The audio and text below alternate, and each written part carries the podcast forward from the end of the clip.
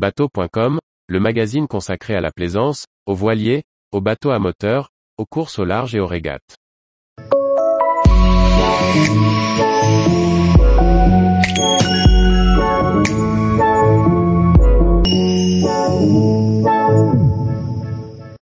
Pouléoué, un excellent mouillage écossais et un magnifique parc à visiter.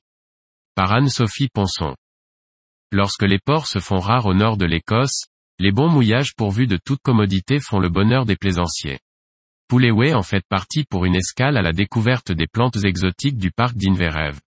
Pouléoué est un petit village situé au fond du Loch Ewe, au nord-ouest de l'Écosse. L'endroit est un excellent abri sauf par vent de nord et nord-ouest.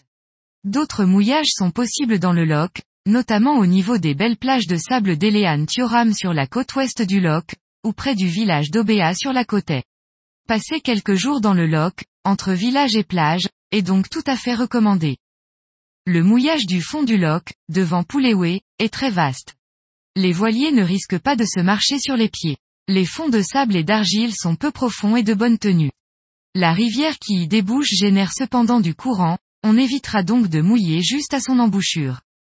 Néanmoins, il s'y trouve un petit quai abandonné qui permet d'y amarrer l'annexe à quelques pas de l'épicerie, du bureau de poste et d'un bar.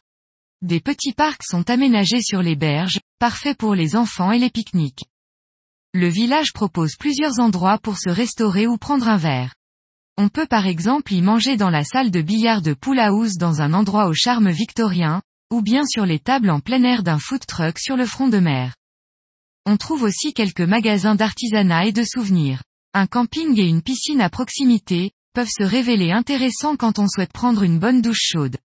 Des sentiers de promenade balisés procurent de belles balades aisément accessibles depuis le rivage.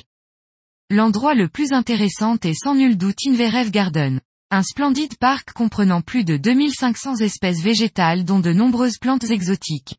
Ce parc a été fondé au 19e siècle et n'a pas cessé d'être enrichi depuis. L'entrée est payante, mais la visite en vaut le prix. Les nombreux sentiers qui sillonnent l'endroit permettent à la fois une promenade des plus agréables, mais aussi la découverte d'innombrables plantes et fleurs dont une collection de rhododendrons extraordinaires. Le parc propose un jeu de piste parfait pour les enfants. Tous les jours, retrouvez l'actualité nautique sur le site bateau.com. Et n'oubliez pas de laisser 5 étoiles sur votre logiciel de podcast.